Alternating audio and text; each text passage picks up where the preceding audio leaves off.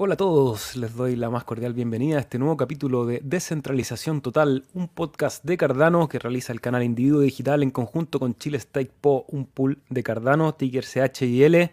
Les damos la más cordial bienvenida a todos los que se van conectando ahí a través de las redes de Facebook, de YouTube, de Twitch, de Odyssey y de Twitter, que es donde transmitimos cada día martes y viernes este programa donde conversamos sobre blockchain, sobre Cardano por supuesto, criptomonedas y los temas que ustedes quieran conversar a través del chat pueden compartir con nosotros haciendo preguntas, comentarios, saludos, lo que quieran. La idea es hacer aquí una comunidad alrededor de esta blockchain que nos gusta, ver cómo avanza la tecnología y hoy estamos con un invitado que ya vamos a presentar en unos breves minutos más que nos va a hablar un poco de el punto de entrada a esta blockchain. Sabemos que una de las cosas importantes de la tecnología eh, web 3.0 es la adopción, es cómo hacemos que esto, que aquellos que llevamos un tiempo lo visualizamos como herramientas que nos van a ayudar a resolver problemas en el futuro y, ya lo están haciendo, ya nos están resolviendo algunos problemas del sector financiero, puede llegar a la mayor cantidad de personas. Eso requiere obviamente un proceso educativo, un proceso de traducción del lenguaje, de ver cómo simplificamos esto que a veces parece muy complejo y con mucho tecnicismo y mucho slang, muchas palabras extrañas que nosotros les comentamos aquí cada semana y hoy día un poco el invitado nos va a venir a hablar de eso. Normalmente estoy aquí transmitiendo junto a mi amigo Rodrigo, que es el operador del pool chill, pero precisamente está en unas tareas bien importantes ahí con el pool. Me dijo que se iba a demorar algunos minutos, así que ya lo vamos a, a esperar. Y por mientras voy a aprovechar de compartir pantalla para hacer la breve publicidad que hacemos en cada episodio. Recordar que nosotros operamos el pool chill. Si ustedes tienen ABAS, que es el token de Cardano, pueden delegarlo en nuestro pool. CHIL lo pueden encontrar en todas las billeteras de la red de Cardano y la información del pool en www.chilestakepo.cl. Ahí está todo lo que necesitan saber. Si no, nos pueden escribir a cualquiera de las redes sociales y vamos a estar contestando durante la semana. Si quieren monitorear el pool en la red, pueden usar sitios como cexplorer.io. Aquí podemos ver que hemos superado los 4.5 millones de delegados, 4.6, así que muy felices de todos aquellos que participan en esta descentralización, que son ustedes básicamente los delegantes al pool que ponen su capital a trabajar. Nosotros con eso verificamos bloques, se le da seguridad a la red, apoyamos la descentralización y además generamos una recompensa según esa cantidad de bloques. El último epoch, vamos a revisarlo acá abajo, verificamos dos de los 3.8 posibles, un epoch ahí mediocre, digamos, después de uno bien positivo que fue el 370. Y vamos a preguntarle a Rodrigo cuando llegue cuántos bloques se vienen en este Epoch 372. Solamente ha sido una, una bajada de simpleza de qué es un Epoch. El Epoch es el tiempo que demora en cambiar la estructura temporal de Cardano son 5 días, es decir, las recompensas se pagan cada 5 días. Tú pones a trabajar en un pool y cada 5 días, dependiendo si ese pool genera bloques, vas a ir recibiendo recompensas en el mismo token de ADA. Y en el sitio de Pool PM podemos ver que son ya 1062 delegaciones, así que súper felices de haber superado esa resistencia que teníamos en los 4.5 millones, a seguir creciendo, aprovechar este mercado bajista que hoy día recuperó un poquito una vela verde después de de haber corregido ese movimiento grande que tuvimos el día martes cuando estuvimos acá conversando en vivo. Tuvimos una gran vela verde en todos los mercados de cripto y Cardano en su relación a dólar bien positivo. Después un retroceso los otros dos días y hoy día recuperamos vela verde. Ojalá que tengamos ahí un día positivo. Vamos a ir ahora al chat rápidamente. Llegó Rodrigo, ¿cómo estáis? No te escucho, Rodrigo. No estáis muteado, pero no te escucho. Ahora sí. Ahora sí. ¿Cómo estamos? ¿Qué ocurre? ¿Qué ocurre? tercera semana, tercer episodio, vamos, tarjeta naranja para Rodrigo. Esta vez sí tengo una excusa, pero. siempre siempre hay justificación. lo, logramos sortear. Eh, algo había ocurrido con uno de los proveedores de los servidores y, y bueno, y tenía bloqueado el acceso, entonces dije, no puede ser que el relay con el que observo y tengo montado el Grafana, que es con el visualizador del pool, no pueda. Entonces, como me dio el TOC, soy obsesivo compulsivo, hasta que no terminé de arreglarlo, no me quise conectar. Así que Está, todo funcionando entonces, para tranquilidad de nuestros delegantes. Sí, sí, sí, sí. Eh, hermano, te quiero hacer una pregunta. Por supuesto. ¿Qué piensas tú de esta fecha en la que nos encontramos del año? Los ánimos de las personas.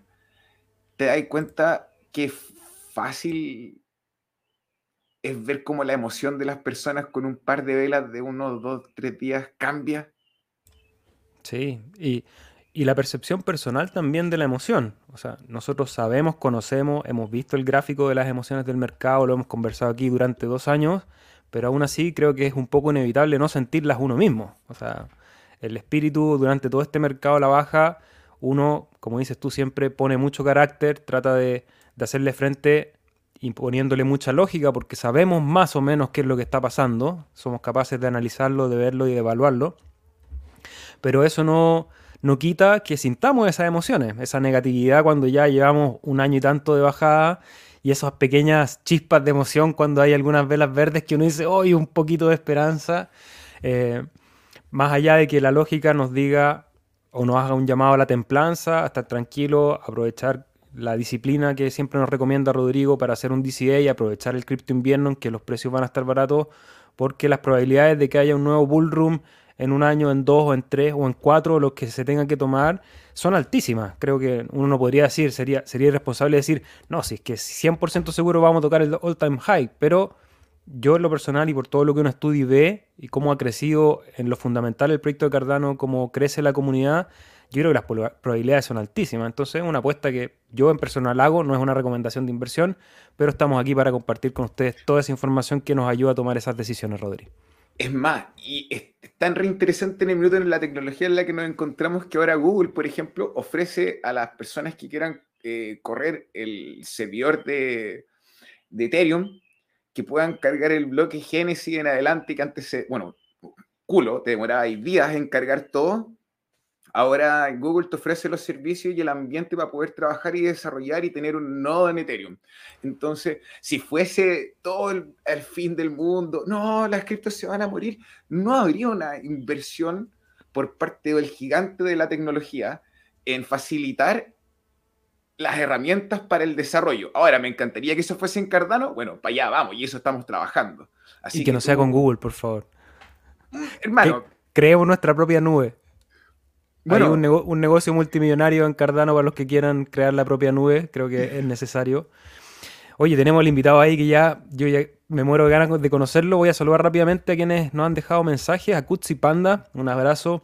Tony Navarro, ¿cómo estás? Saludos desde la vecina San Felipe. Mira, Oscar Escobar aquí. Hoy día estuve en San Felipe paseando la ciudad aquí vecina. Federico Ledesma, ¿cómo estás? Por fin engancho el vivo. Todos los que están conectados en vivo, muchas gracias por acompañarnos. Si les gusta este material, por favor regálenlos un like, un fuguito, un corazón.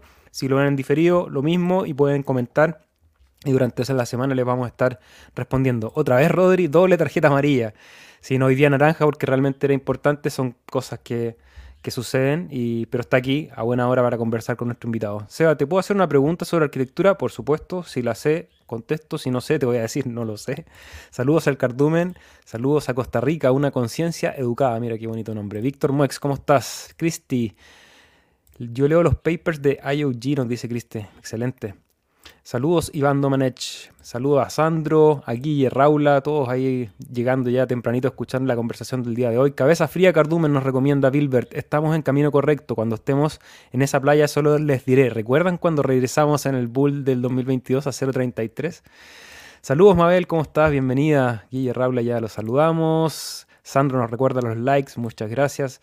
Google se hace loco cuando acopie muchos servers validators. ¿eh? Ahí vamos a ver qué es lo que sucede, lo vamos a comentar. Pero hoy día estamos para otra conversación, Rodrigo.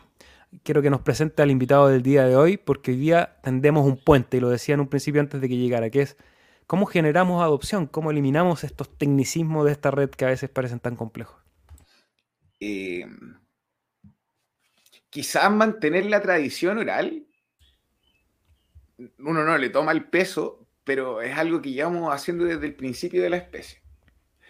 Y creamos historia y nos contamos relatos. Y de repente hay conceptos que se pueden simplificar harto.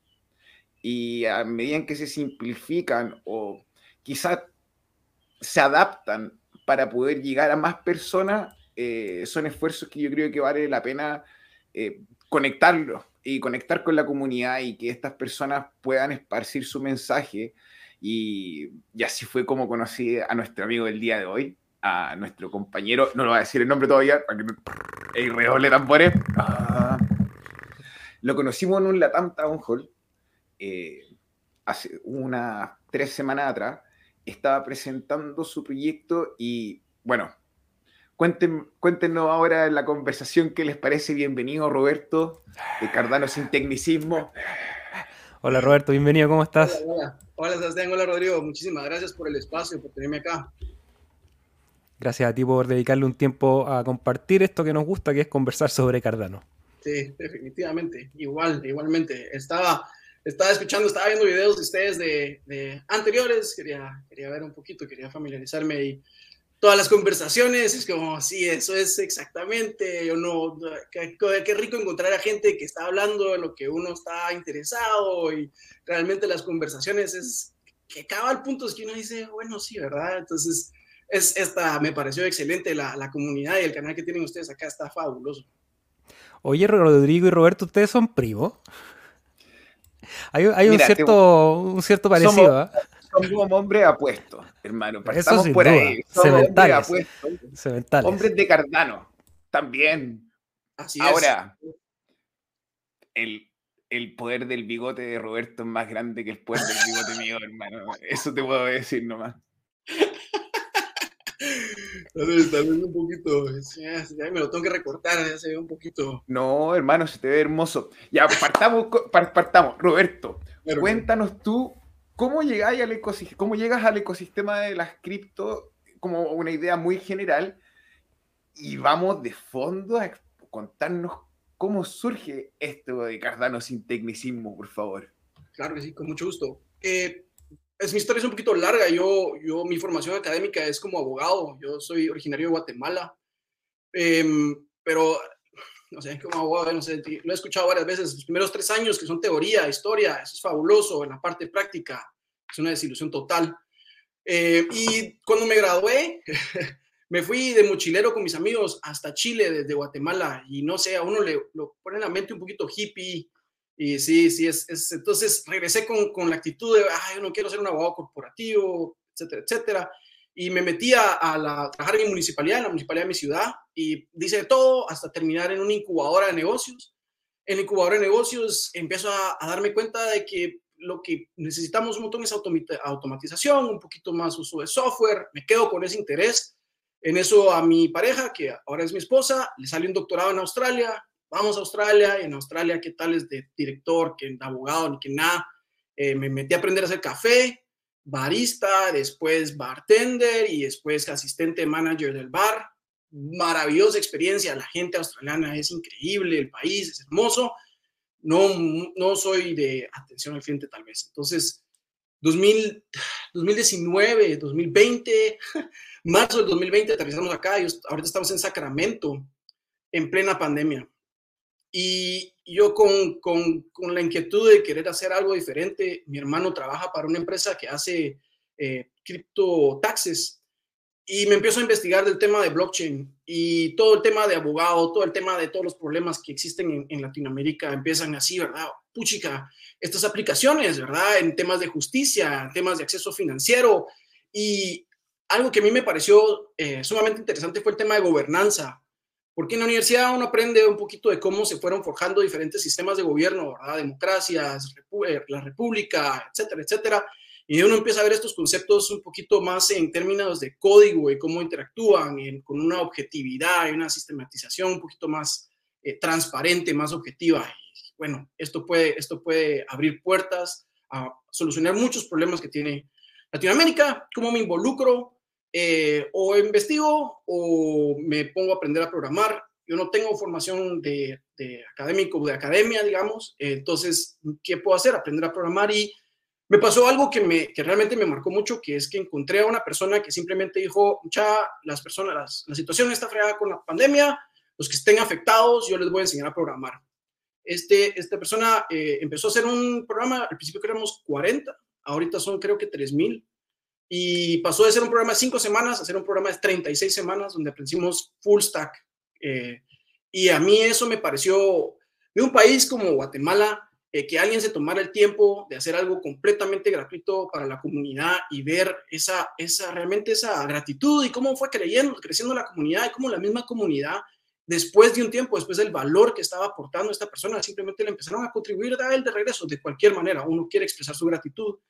Y me encontré con esa misma sensación aquí en, en Cardano, eh, específicamente en el programa de Gimbal Labs que estoy haciendo, eh, aprendiendo para aprender Bluetooth, para terminar de aprender Haskell. Y quería dar algo de regreso, em, pero no, yo no, yo no, eh, como, como saben, hace dos años empecé a programar, entonces yo todavía soy Web 3 developer, estoy tratando, pero me empecé a dar cuenta de que hay una cantidad enorme de contenido, hay una cantidad enorme de tecnología eh, y la mayoría estaba en, en inglés.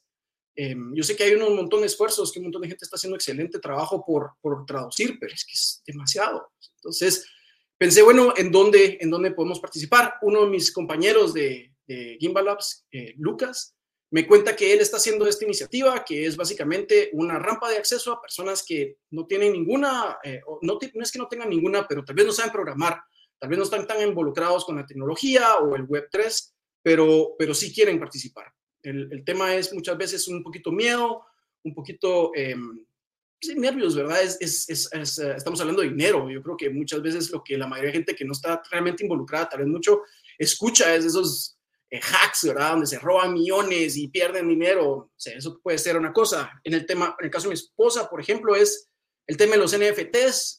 Para alguien de afuera suena como estafas y que están robándole artistas y se, se, se hacen atrás del ecosistema, ¿verdad? Y cuando yo lo que pienso es, nosotros específicamente, la gente de Latinoamérica es la que más involucrada debería estar en este tema, porque son nuestros problemas y deberíamos estar involucrados en solucionarlos. Entonces, cuando Pedro me, me presenta esta iniciativa, digo, bueno, la, la, puedo hacer en español, porque estas herramientas sí las puedo, sí las puedo usar bien. Eh, me, las, me, me, sé más o menos qué es eh, la tecnología que está detrás y puedo tratar de simplificarlo. Por supuesto, la mayoría del trabajo lo, uso, lo hizo Lucas también, que está en inglés. Entonces, yo estoy traduciendo ese contenido y básicamente facilitándolo a la, a la comunidad, a los que estén interesados. Entonces, para darles una idea, el día de ayer tuvimos el primer taller y aprendimos a crear una billetera NAMI. Eso es todo. Eh, instalar el plugin, Después, crear la billetera, configurarla para usar el testnet de preproducción, hablar un poquito de qué son los testnets y después cargarla de teada. Entonces, ¿qué vamos a hacer la próxima sesión? Vamos a enviarle ese teada a otras personas y tal vez empezar a aprender a mintear tokens o NFTs, pero con teada en el testnet. Entonces, no gastamos un centavo y estamos haciendo acciones lo más sencillas posible para que la complejidad sea nada y todos podamos ir aprendiendo a utilizar las diferentes herramientas y aprender los diferentes usos que tiene blockchain y específicamente Cardano, que realmente es, eh, porque ahí es donde yo creo que a las personas se les va a empezar a, aprender la bombilla de, ah, ok, para esto funcionan los NFTs, no solo es para arte, porque eso es un buen uso, pero también puede ser para una credencial, puede ser para certificar algo y entonces uno empieza a decir, ok, porque yo en mi país me tomó eh, certificar mi título de graduación un día entero de ir como a cuatro oficinas públicas para que una persona hiciera esto. Acá, estos son tu El famoso entero, timbre. Eh, tu día entero de trabajo para pasar una en cola tras cola. Eso es lo que yo digo. Y cuando escuché a Charles diciendo, si hay que quitar a los intermediarios que no agregan valor a la cadena, ¿verdad? Es un intermediario que no, que, que podría estar haciendo otras cosas mejor que simplemente estar ahí literalmente estampando papeles. Muchas veces es la triste realidad que ese es y, y, y usan ese poder a veces arbitrariamente. Las pocas veces que procuré como abogado, como practicante de abogado. Entonces, eh, creo que estoy tratando de ver cómo regresar, dar, dar de regreso a la comunidad, eh, tratar de ver cómo, eh, sí, sí, aportar algo al, ecosistema Cardano. Yo creo en este proyecto, yo, yo quiero que este proyecto sea exitoso por todas las implicaciones que eso puede tener para el sur, sobre todo el sur global, ¿verdad? Eh, eh, solo el acceso financiero, yo, yo, yo he visto lo que mi gente hace con un poquitito de plata, ¿verdad? Un poquitito de plata. No quiero pensar que tengan acceso a capital, ¿verdad? De otros lados del mundo, la creatividad, los, las cosas que hace el latinoamericano, es, es, realmente es una, es una es diferente, es, es, diferente y es valorado y apreciado en otros lados del mundo porque quieren ver cosas diferentes, ¿verdad? Y, y nosotros tenemos una cultura muy única, historia, cultura, tradiciones, a nosotros nos reconocen en todos lados del mundo, ¿verdad? Entonces, eh, creo que es bien importante que esto se haga accesible a la comunidad de Latinoamérica y ese es, por eso estoy, estoy haciendo estos talleres para, para tratar de facilitar ese acceso. Hermano, quiero partir dándote un aplauso. El poder cognitivo, hermano, y decir, ¿sabes qué? La situación no me la va a ganar. Eh, tengo años de evolución y antepasados que se esforzaron para que yo saliera adelante mira lo que estoy haciendo, hermano. Eh, felicitaciones. Dentro de mis pares, creo que es siempre rico poder escuchar la historia de alguien que dice, oye, me introduje en la tecnología y empujé y soy autodidacta.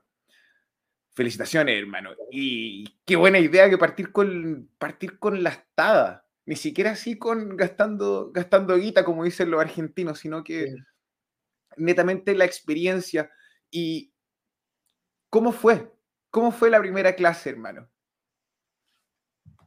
Ah, yo, yo, como les conté, yo había hecho una incubadora en, en, Guatemala y me había tocado dar clases, pero eso es, eso es eh, siempre es muchos nervios, pero la realidad de estas cosas es que eh, cuando nos reunimos todos estamos con el mismo eh, interés, con el mismo objetivo que es aprender.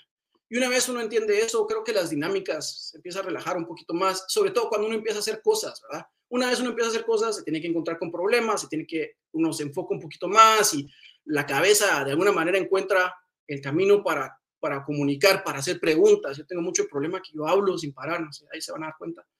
Y me cuesta mucho me cuesta parar, me cuesta parar y, hacer preguntas y asegurarme que, que, los, que los temas queden claros. Entonces hago mis notas, ¿verdad? Pero, pero es, es tan agradable ver que, que, hay gente que honestamente está solo, eh, está, tiene todo el interés, solo está buscando una, una, un camino para entrar y qué bonito poderles dar una entrada fácil, ¿verdad? Ponerle llantitas a la bicicleta, porque el ecosistema Cardano puede ser muy, muy intimidante, a pesar de que hay un montón de herramientas que ya hacen su uso relativamente fácil, ¿verdad? Entonces, em, sí, sí, ese es, ese es el, realmente el afán de, de la iniciativa. Em, y aprender a programar, sí, eh, honestamente son varias cosas. ¿verdad? Mi esposa es académica y yo no sé cuánto tiempo voy a estar acá. Podemos irnos a otro lado y yo no puedo hacer carrera así. Yo necesitaba algo que pudiera ser completamente remoto. Y la verdad es que los sistemas eh, me, siempre me han, me han, parecido muy interesantes, que es una de las razones por las que Cardano me pareció realmente interesante porque me parece que, el equipo y, Charles, eh, la estructura, la, manera, la filosofía de desarrollo está cimentada en principios que son sólidos, ¿verdad? No es, eh, no es rápido y construyamos y aprendamos en el camino, es vamos lento, pero vamos seguro. Y yo creo que esa es una, una filosofía que a mí me gusta muchísimo, sobre todo cuando estamos hablando de una infraestructura que va a transportar dinero, ¿verdad? que va a transportar valor. Gente, eso es importante. Entonces, no es tal vez entonces, em, sí, sí. Eh, o sea, eh, e, efectivamente una vulnerabilidad en lo que significan los fondos de una persona, de una familia, independiente eh, la posición en el planeta. Por así, decirlo, te, puede, te caga, te, puede desbalancear el mes y perdiste y, y entras en un loop o no sé, yo creo que es una buena alternativa pensando en querer apostar ser un sistema global financiero que sea seguro. Y bueno, y aquí estamos. A ver, cuéntame más, Roberto, y, en esta, ya, te convertiste en full stack developer, dijiste, bueno, no me la va a ganar este bicho, voy a trabajar, pero de repente dijiste, oye, y lo de Jimba Labs, ¿cómo llegaste a Jimba Labs? Porque Jimba Labs igual es bien de nicho de Cardano no es algo que, no es el primer nombre que uno ve cuando llega afuera. Generalmente son los pools. Hola, hola, delega. Decir gracias a quien llegué a, a, a Labs y fue gracias a Sebastián Pavón de Murgo. Ellos tienen un canal en Discord que se llama Project Catalyst y en algún momento él puso información de diferentes aceleradoras, incubadoras y yo vi este programa y esto es lo que yo necesito. Yo, yo, yo venía, estuve aprendiendo, estaba aprendiendo eh, el MERN stack, que es full stack con JavaScript, que es el lenguaje más fácil, casi, y después me tengo que poner a aprender Haskell. Entonces yo me metí al curso de Murgo, de Haskell, y aún así me quedé corto. Y después me metí al de Plutus, de Murgo, pero todavía no tenía bien claro el de Haskell, entonces más fregado todavía. Entonces Plutus para mí fue, bueno, la tercera la vencida, y así me ha tocado, honestamente, ¿verdad? No es a la primera, no es a la segunda, muchas veces hasta, hasta la tercera que mi cabeza logra entender esos conceptos, ¿verdad? Porque pasar de una, un paradigma de, programación basada en objetos a programación basada en funciones, ya me hizo recordar cálculo en el colegio. no. Em, entonces, ha sido, ha sido genuinamente difícil. Y, el, el, Gimbal Labs tenía ese, eh, su estrategia es PBL, ¿verdad? Es resolver, aprendiendo, eh, resolviendo problemas. Y yo sí sé que esa, me, me gusta mucho ese, ese, creo que uno lo mantiene interesado y entretenido en el tema de aprendizaje que muchas veces se puede volver algo, algo un poquito tedioso. Entonces era así como que a llegar a, a cómo le hago, ¿verdad? ¿Cómo resuelvo estos problemas? Y honestamente me, es, es, otro, es, otro, es otra perspectiva. Y añadiendo a eso que en este año han pasado tantos cambios, ¿verdad? Han, tantas herramientas han salido que yo en qué era en julio, junio, empezando a tratar de instalar Nix en una computadora. Yo no, yo no sé cómo lo hice. Yo creo que tuve que formatear mi computadora como cuatro veces. Pero ahora eh, ver plataformas que casi que clic ya está corriendo, pues, eh, conectado al no. Para mí eso es mágico, ¿verdad?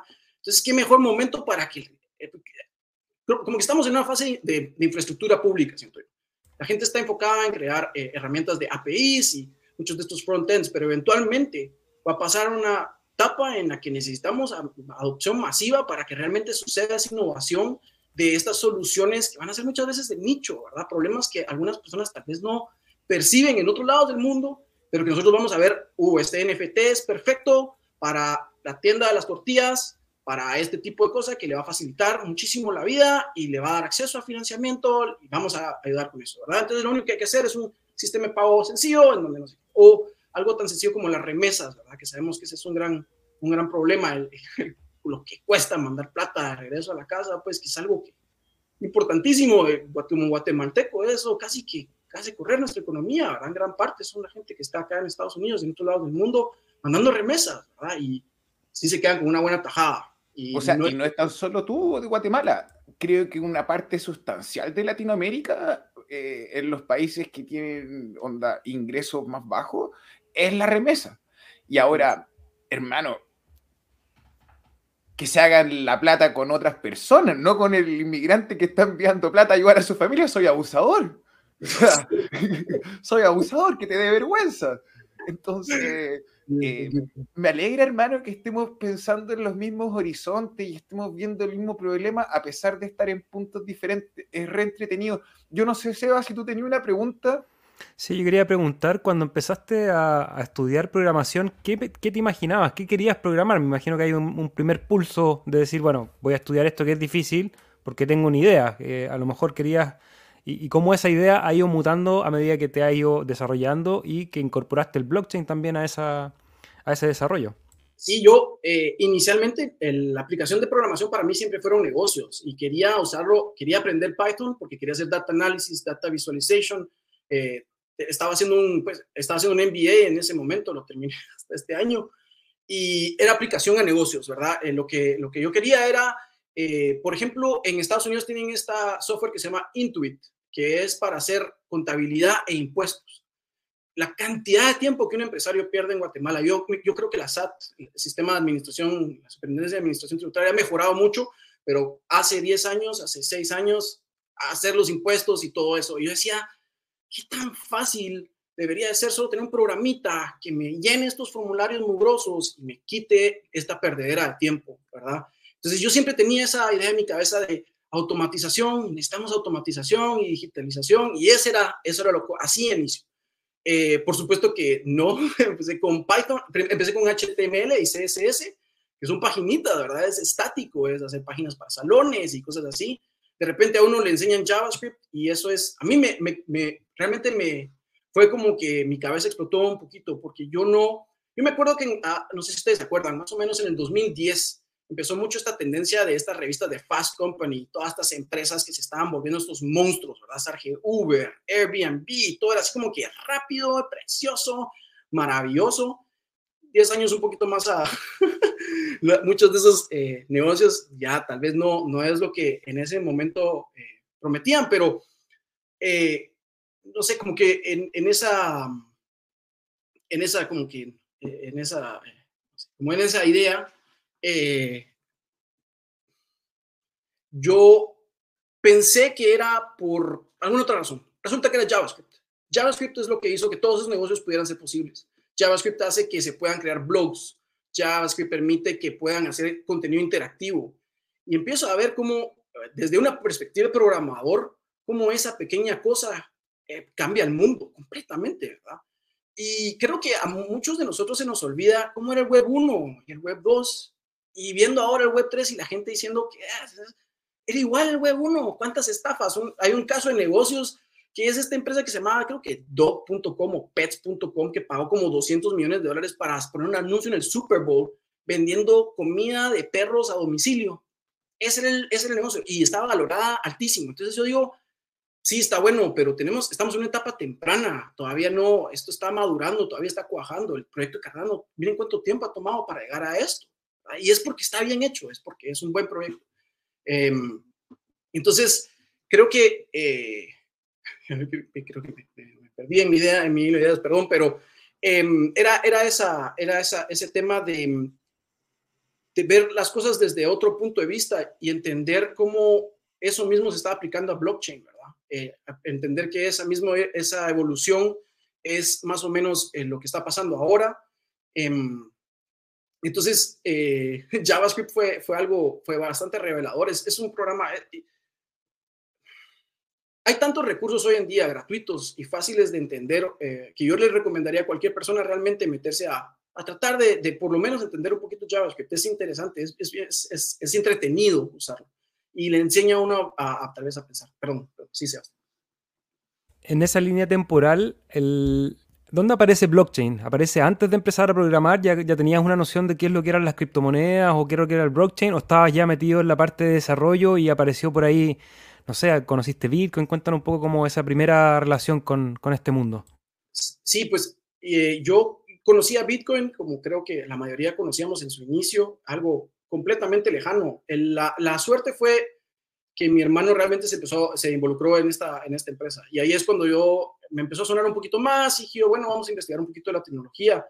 Y me metí a un curso de, que hay en eh, Coursera, de Lineade, de esta persona que escribió un libro y ahí fue cuando me, realmente me familiaricé con, con el tema de, de, blockchain. Entonces yo, yo llegué un poquito por, por otro lado, ¿verdad? Mi interés estaba por, por el tema de tal vez eh, aplicar lo que estaba aprendiendo en el MBA a, a, programar, a desarrollar algún tipo de tablero o analizar data, hacer ese tipo de cosas. A por otro lado, por completo, de, bueno, me tengo que ver cómo le hago. la, la, idea originalmente de aprender HTML, CSS y JS era aprender para Solidity, para programar en, en Ethereum. Y es hasta que me doy cuenta, por ejemplo, yo cómo lo aprendí, yo aprendí Bitcoin, es el primer problema, ¿no? El, el, el tema de la, de la, falta de escalabilidad, y después estaba Ethereum, y el tema de Ethereum era, ok, ya podemos programar, pero todos tenían estas limitaciones, y el único proyecto que yo realmente veía estaba desde un inicio tomando en cuenta estas cosas y literalmente agarrando lo mejor de ambos lados. Lo mejor de Bitcoin y lo mejor de Ethereum y viendo cómo hacer, porque el trabajo era en averiguar cómo solucionar ese problemón, que eso es lo que yo creo que se está haciendo ahorita. Y lo vemos con la diferencia con, y ojalá no me, no me empiece a caer hate mail, pero la diferencia entre el merge y ahora el hard fork, y se está empezando a ver, ¿verdad? Cómo es tan difícil corregir ya estando en el camino Mientras que cuando yo veo que, comparado con más o menos lo que yo entendí de Charles, que era un proceso de desarrollo casi que en espiral, ¿verdad? Vamos poco a poco viendo cómo le vamos incrementando la capacidad al ecosistema, a la cadena, para, para que sea lo más robusta, lo más segura posible. Entonces, eso es, ese es el camino por el que yo, yo me fui así como que por todos lados eh, hasta llegar a, a, Cardano. Mi interés originalmente sí, sí, era Cardano por el tema de, de mm, yo estaba en, me llamó mucho que estaba basado en peer review. Mi esposa es académica y yo sé que peer review es un proceso riguroso, es duro. Yo creo que nunca jamás me hubieran publicado un paper a mí porque qué aburrido. Yo soy abogado, yo soy de burocracia y eso es duro. Y los reviewers son duros. Entonces, yo sabía que esa gente, pues, depende, que era un proceso que iba a ser validado, ¿verdad? Eh, entonces, em, sí, sí, esa es, eh, la razón por la que me, por la que me interesé tanto en el, proyecto y, por el que, pero, pero en ese momento no habían tantos recursos para aprender de Cardano, no, no había gran cosa. Entonces dije, bueno, ¿por dónde empiezo? Y empiezo por Ethereum, pero tampoco aprendí Solidity, porque me quedé cuando, cuando terminé de aprender, ya estaba el tema de Emurgo, ya tenía el programa de developer de Haskell, y dije, bueno, entonces nos vamos de seguido, ¿verdad? Y otra, porque al final de cuentas a esto iba yo, esto era mi, mi, mi meta, siempre ha sido blockchain. ¿Cómo, cómo entro a eso? Mira, ahí sale una pregunta que yo creo que cae de cajón, porque siempre está esta discusión de que Haskell es muy difícil, que Plutus tomó el camino largo comparado con Solidity. Tú que has hecho este camino en, en no tanto tiempo, digamos, y como un autodidacta, ¿Es realmente tan complejo pasarse y cuando uno entra a Haskell Brutus realmente uno dice, ¡ay no, esto fue una mala decisión! ¿O es un camino que se puede hacer de manera más natural? Yo creo que se puede. Eh, honestamente, dicen que yo estoy en la mejor posición porque uno mientras más hace programación en el paradigma de objetos, más como que se centra en que todo es un objeto y cuesta más salirse al paradigma de todo es una función.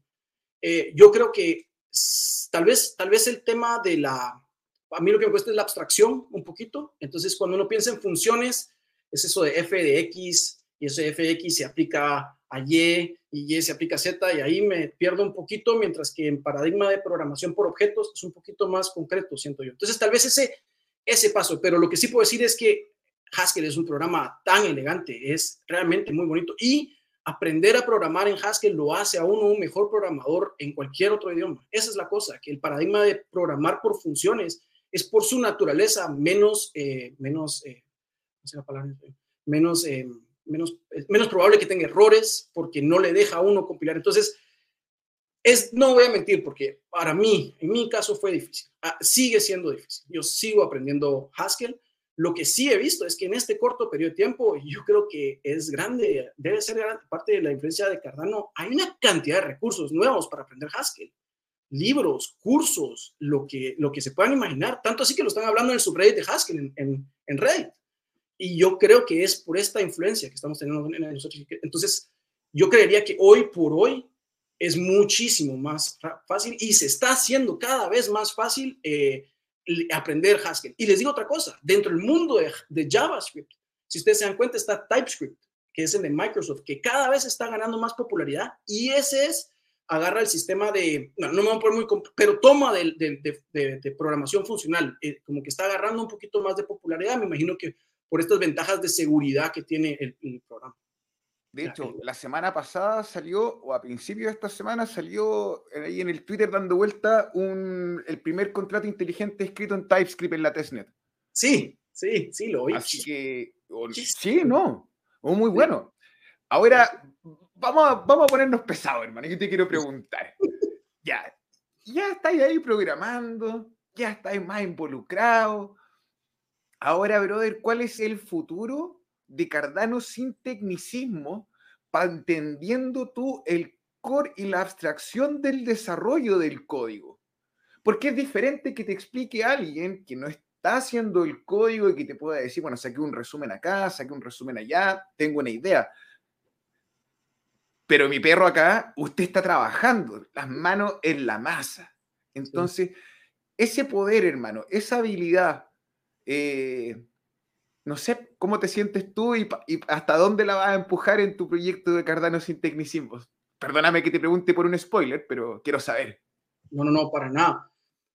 Yo quiero que Cardano sin tecnicismos se quede sin tecnicismos. Yo quiero que lo que sea es una, eh, una puerta de entrada lo más breve, lo más bien empaquetada, lo más sucinta posible para que yo se lo pueda mandar a alguien y esa persona pueda agarrar ese programa y facilitárselo a alguien más, enseñarle a alguien más y crear repetidoras, o agarrar ese programa y me, listo, estoy metido en el ecosistema de Cardano, por lo menos sé crear lo suficiente y ya después me meto a mi rol.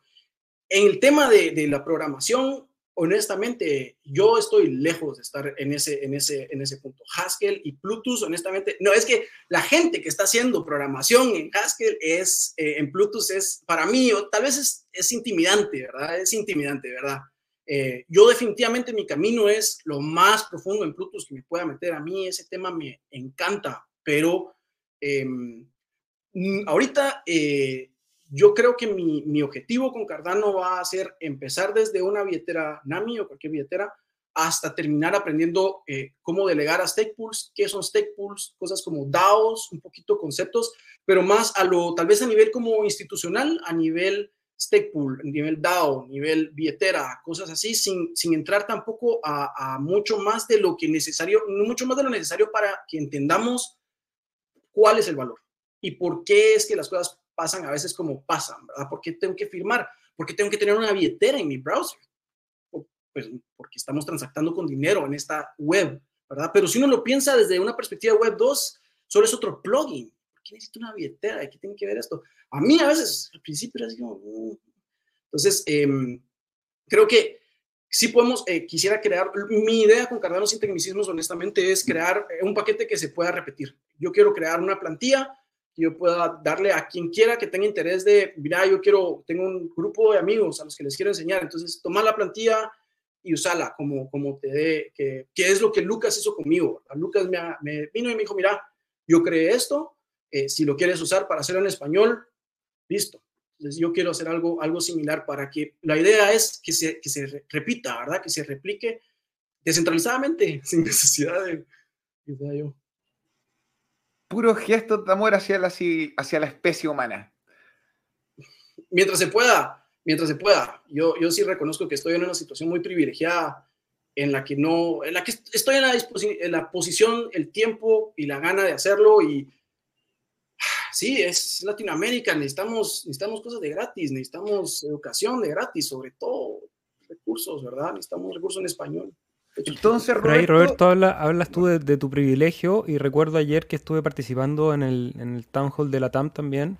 Había un diseñador que, venía de un lugar con menos privilegio, pero que había encontrado en la blockchain una posibilidad de desarrollo. Entonces ahí también encuentro una doble lectura en el sentido de que Idealmente todos aquellos que tienen el tiempo y la disposición y el conocimiento tengan la voluntad y la energía de entregarlo y de difundirlo, como dices tú, de gratis, eh, sobre todo en este territorio que tanto se necesita, pero también hacer un llamado porque en la blockchain hay oportunidades, hay oportunidades de desarrollo no solo para programadores, que sí, probablemente donde hay más potencial, pero diseñadores, comunicadores, abogados, eh, eh, es un lugar donde están haciendo, estamos muy jóvenes todavía en esta tecnología y es importante que la gente vaya entendiendo desde su propio nicho cómo se desarrolla. O sea, creo que en, tu caso todo el tema legislativo va a ser un gran tema durante los próximos 10, 15, 20 años hasta que esto ya sea un estándar y un poco entendamos cómo, cómo funciona. Pero hasta el día de hoy todavía seguimos aplicando leyes de los años 30 para una tecnología que, tiene 10 años. Entonces,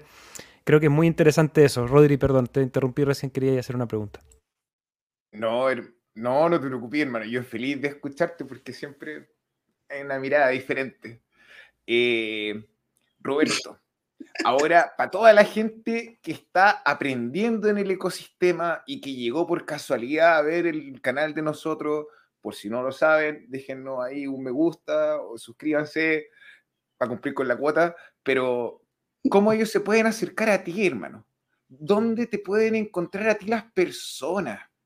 Bueno, yo les, nosotros normalmente, bueno, para empezar tal vez sería, les, puedo dejar a ustedes los, links, tenemos nuestros links, estamos en YouTube, Twitter, nos pueden encontrar como eh, arroba cardano eh, línea baja st. Eh, estamos en YouTube, estamos en Discord. Em, estamos ¿Cómo se llama el canal de YouTube para que la gente se vaya a suscribir ah, ahora? Por favor. Si buscan Cardano, llegue el ego. Sí, perdón, yo es Cardano ST. Ahorita les voy a dejar Cardano ST, si buscan Cardano ST, y ahí está Cardano sin tecnicismos también. Ahí pueden encontrar toda la información, ahí están todos los links eh, para, para, ahí está en el Linktree. Pueden registrarse al curso, pueden suscribirse al canal de YouTube, pueden entrar a nuestro grupo de WhatsApp, eh, ¿verdad? Entonces, eh, o registrarse o se pueden registrar para acceder al Canvas. En el Canvas hay un poquito más de material. O si solo quieren ir a los talleres, también está la posibilidad de ir solo a los talleres. Ahí estoy poniendo en pantalla los sitios y los puse en el chat también para que vayan al Linktree y ahí de redirigirse al Discord, al Twitter, al WhatsApp, a los talleres también. Así que bienvenidos ahí sí, a seguir trabajando. Voy a aprovechar ahí de repartir un poquito de, amor, como dice Rodrigo, a quienes se han ido conectando y nos han dejado buena onda a través del chat. Saludos a Federico, ya lo habíamos saludado, a la Bianca que venía llegando. Buenas, señor Roberto. Un saludo desde España, te deja Sandro. Roberto pregunta si eres de Cali. Esa tonada me, me suena a los hermanos colombianos. Parece que se llegó un poquito, un poquito más arriba, ¿o no? Un poquito a Colombia y ese país. Me muero por ir a, Sudamérica otra vez. Tengo que, perdón, me hablan de Cali. Yo nunca estuve en Cali, estuve en, Bogotá estuve eh, arriba en, la parte norte, en unas playas. Santa Marta. Santa Marta, Santa Marta, Santa Marta. Es recordarme de Latinoamérica, de Sudamérica, Chile. Qué país más hermoso, señores. Qué cosa. Pero frío, hermano, en comparación con Santa Marta, estamos, estamos, vámonos a Santa Marta. yo soy de frío, yo soy de frío, entonces para mí es ah, el sur, el sur de Chile, por ahí, ah, no. Yo tengo, eso en mi cabeza va a estar para siempre hasta que, hasta que logre regresar. Yo, bueno, ahora tiene dos amigos más para venir a vernos. Sí, sí, es que sí, es, Latinoamérica es de los lugares más hermosos del mundo y la gente, la gente latinoamericana es maravillosa. Hay que meterlos, tienen que, no se tienen, hay que involucrarnos, ¿verdad? Yo creo que podemos, tenemos una oportunidad de tener un, decir, un dicho en lo que en el futuro estamos construyendo el futuro de la infraestructura económica, financiera. Si no, esto no es para nada. La realidad es, la intención de esto es quitar el sistema antiguo. Entonces, es importante que tengamos ese input, ¿verdad? Es importantísimo que digamos ese, no, no, no.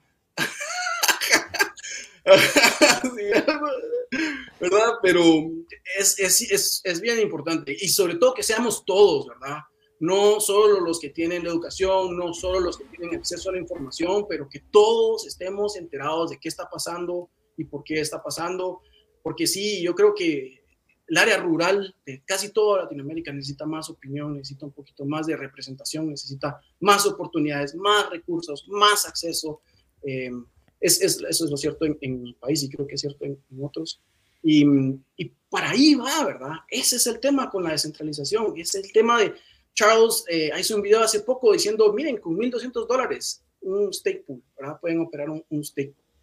Eso es lo que requiere para que una comunidad con el conocimiento ponga un stake, ¿verdad? Donde tal vez el mantenimiento no tiene que ser tanto. Entonces, siempre me emociona un poquito porque sí creo que hay muchísimo potencial, muchísimo, muchísimo potencial de hacer mucho bien. O sea, a ver, por si la gente en la casa no le tomó el peso a las palabras de mi compadre Roberto acá, poder operar infraestructura bancaria encriptada con mayor seguridad que cualquier gobierno, cualquiera de los bancos de tus países tiene una plataforma con más vulnerabilidades que Cardano. Pagos cada cinco Y con ejecutivo más buena onda. hermano, yo te atiendo y te quiero. Si tú pudieses hacer hasta un, hasta un masaje, te hago por la delegación. No, mentira. Pero, la verdad, eh, eh, sí, estamos dentro de una revolución. Y lo bueno es que esta revolución viene a ser bien constructiva porque propone. Y no viene a ser disruptiva desde la violencia, sino que netamente, una vez ya construido un sistema, es netamente la migración. ¿Cómo dejas de participar en uno para estar en el consenso? Entonces, eh, no, es maravilloso, es maravilloso, hermano. Ahora hay una pregunta de mi compadre Jaime del Latin, o sea, de... De Pool Latin. Del Pool Latin. Sí, Jaime que es un amoroso que quiere... Eso, mi perro.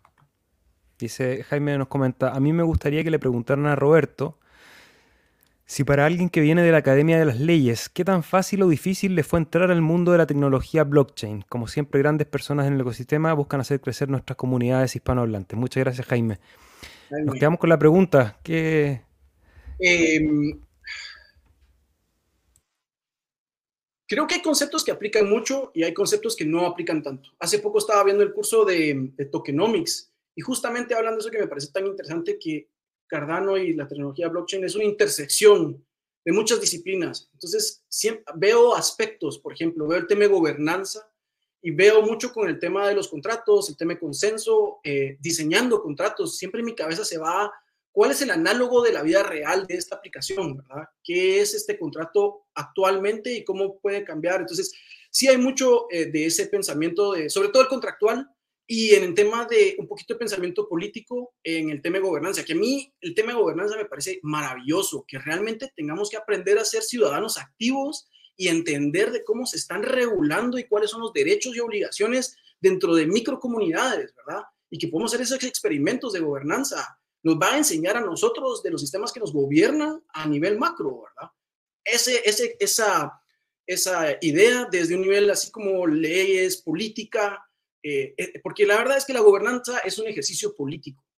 Esa es la realidad. Es manejo de poder, eh, acceso a recursos, acceso a información, ¿verdad? Entonces, tenemos que aprender a ser políticos. Yo sé que tiene muy mal nombre y, ¿cómo no? Pues es un asco hoy en día, pero hay maneras de hacerlo bien, hay maneras de ser transparentes y objetivos y trabajar para un fin a través de medios políticos y que lleguemos a resultados positivos. ¿verdad? Entonces, ahí es donde yo me, tal vez me ilusiono un poquito, porque yo veo en la tecnología blockchain la capacidad de arreglar muchos de los problemas que yo vi en, en el sistema germánico romano, ¿verdad? En la ley escrita, rue, rígida, difícil de reformar. Y ahora lo veo en el sistema de jurisprudencia de Estados Unidos, que también tiene un montón de problemas, ¿verdad? Eh, entonces, desde mi perspectiva, es, es, es, difícil el tema de programación, el tema de computación es un poquito eh, más abstracto a lo, que, a lo que yo tal vez hubiera, se me hubiera hecho más fácil, eh, pero los, los eh, em, como que conceptos, algunos conceptos me ayudaron mucho a familiarizarme con la manera en que se estaba diseñando y funcionaban muchas veces las cosas. Hagamos un poquito de ficción, Roberto. Hablando de este sistema de gobernanza, imaginémonos 20, 30 años al futuro, cuando ya tenemos todas las herramientas tecnológicas desarrolladas, la posibilidad de votar, la posibilidad de delegar tu voto o cualquier cosa que nos podamos imaginar en la gobernanza. ¿Cómo te imaginarías tú un mejor sistema de gobernanza apoyado por la blockchain? Hablemos de un, un tiempo razonable para que esto se asiente y las estructuras de poder actuales un poco ya empiecen a disolverse, que es algo que me parece que es natural que va a ocurrir.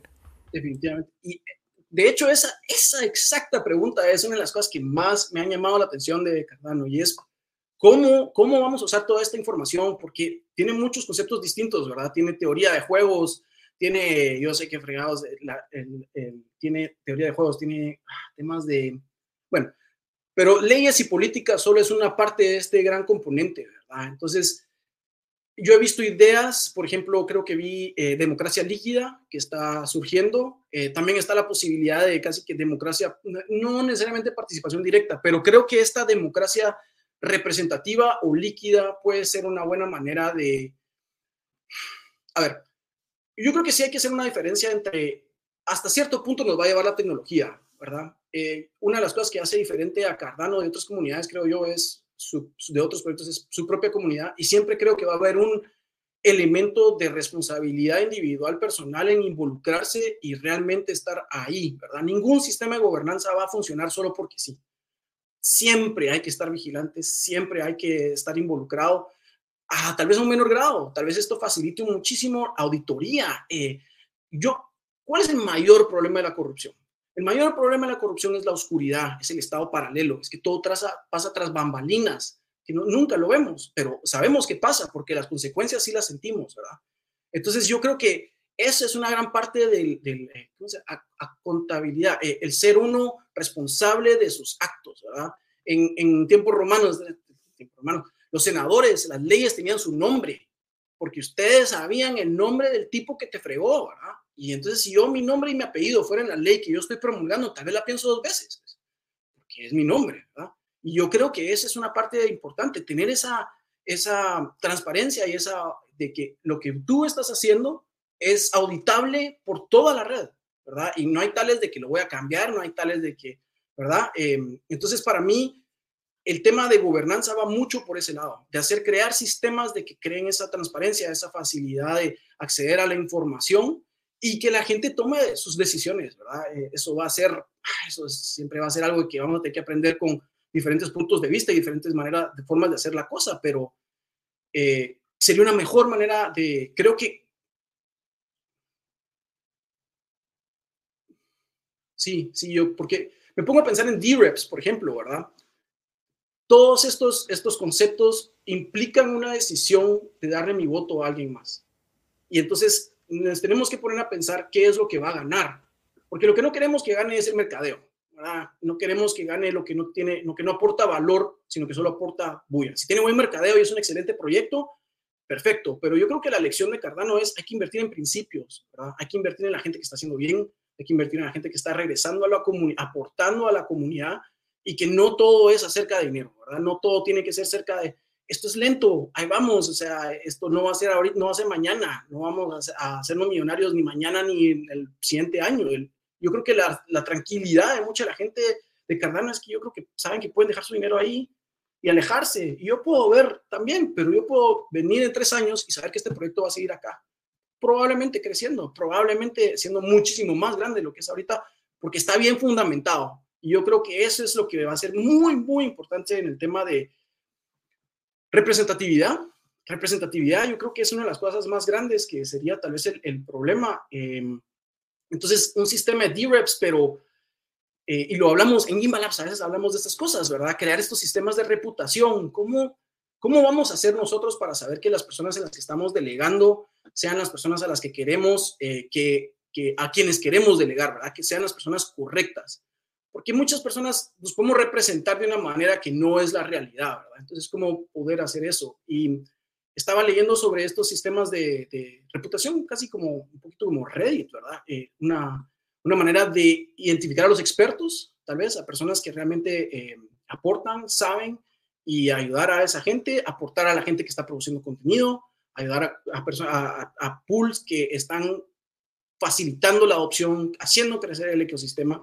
Ese es lo que yo siento que debería de ser el, el sistema de, de, digamos, el, el, tema de gobernanza, ¿verdad? Eh, tal vez un poquito más salió el tema con el tema de los stake pools, pero sí,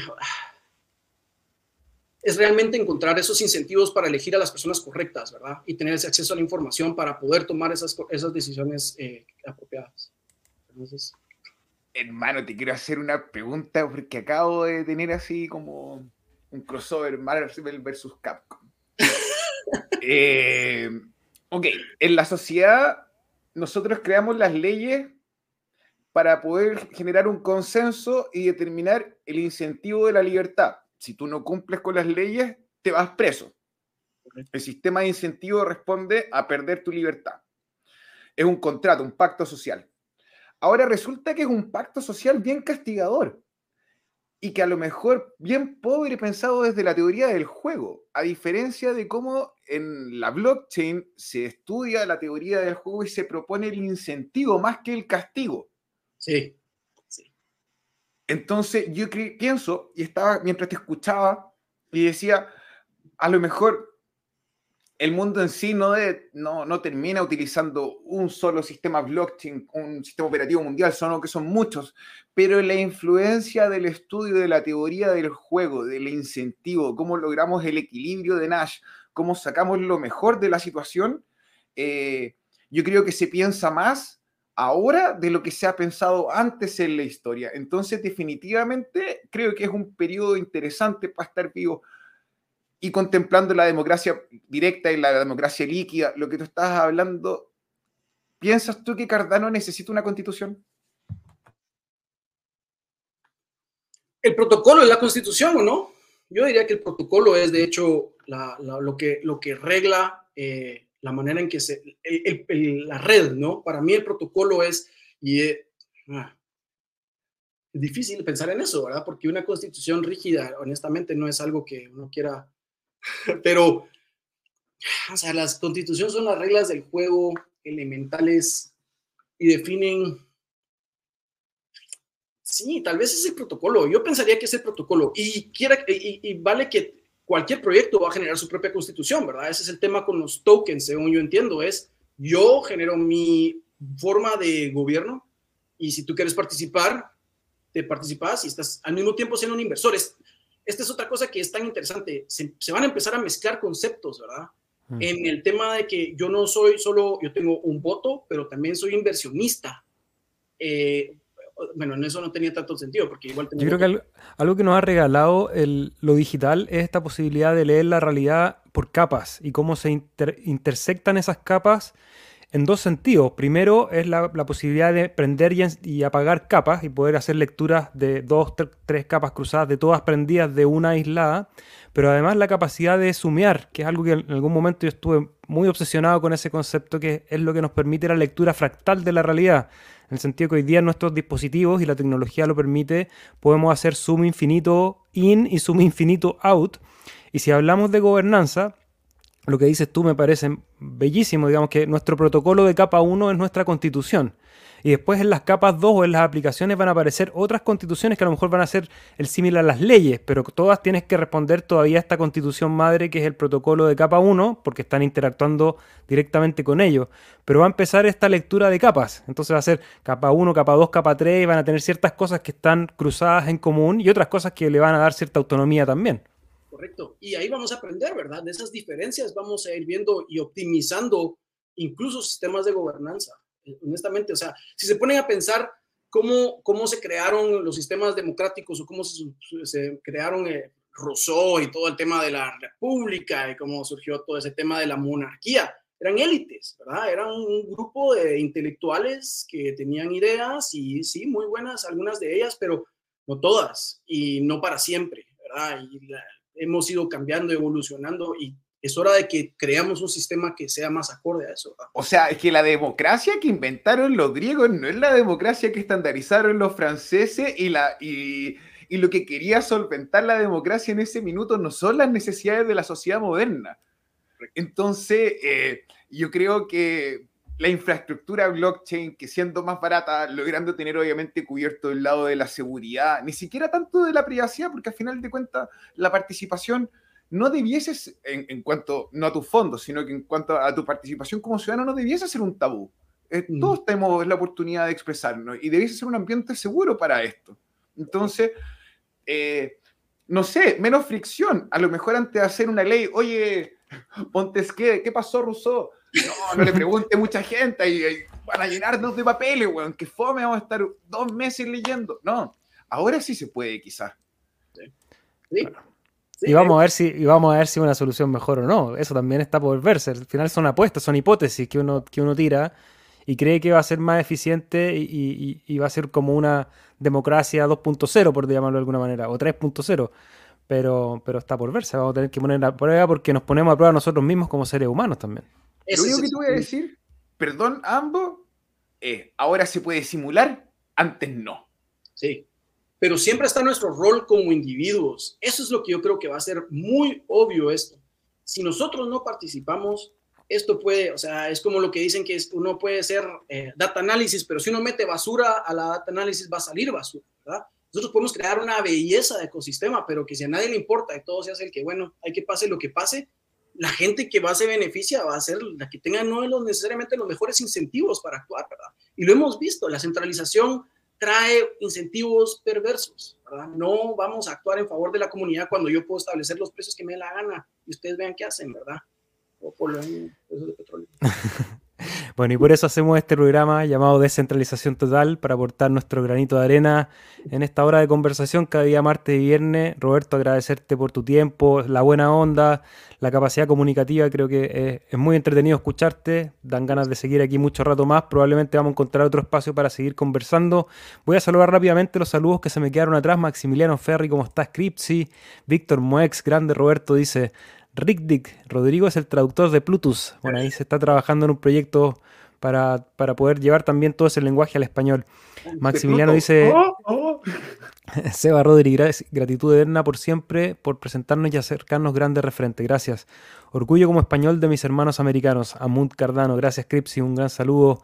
Sebas, ¿qué proyectos nuevos se te hacen interesantes? Eh, bueno, hay varios, hemos venido conversando aquí mes a mes o sea, semana a semana. Eh, hoy día estamos un poco en otra, pero podemos conectarnos el día martes y ahí hablamos de proyectos que están nuevos en la red. Sark, ¿cómo estás? Bienvenidos. No lo había visto Sark antes, parece. Eh, Jaime Posaya, compartimos con él. Jaime, Jaime Mijares nos recuerda de dar like. El Yuyo, bienvenido, ¿cómo estás? Mira, Manuel Aravena, mi padre, un gran saludo a mi papá que está ahí escuchándonos, también seguramente disfrutando de estos ejercicios filosóficos respecto a la gobernanza que creo que son interesantes para cualquier persona, aunque no estén en la blockchain. Es bello, no sé, ya lo leímos. No, detente, ponte a Manuel Aravena. Ahí está. Ponte a Manuel Aravena. Quiero felicitarlo a usted como progenitor. y tuve la oportunidad de compartir con su hijo durante dos años como, como amigo, como colaborador y viajar con él. Increíble persona. Bueno, tiene ahí, se va su propio camino, pero las bases son súper buenas. Felicitaciones eh, don Manuel, usted creó un muy bonito ser humano. Eso. Ya, chiquillos, Roberto, un gran placer. Te dejo el micrófono para dejar cualquier invitación o comentario final de esta linda conversación.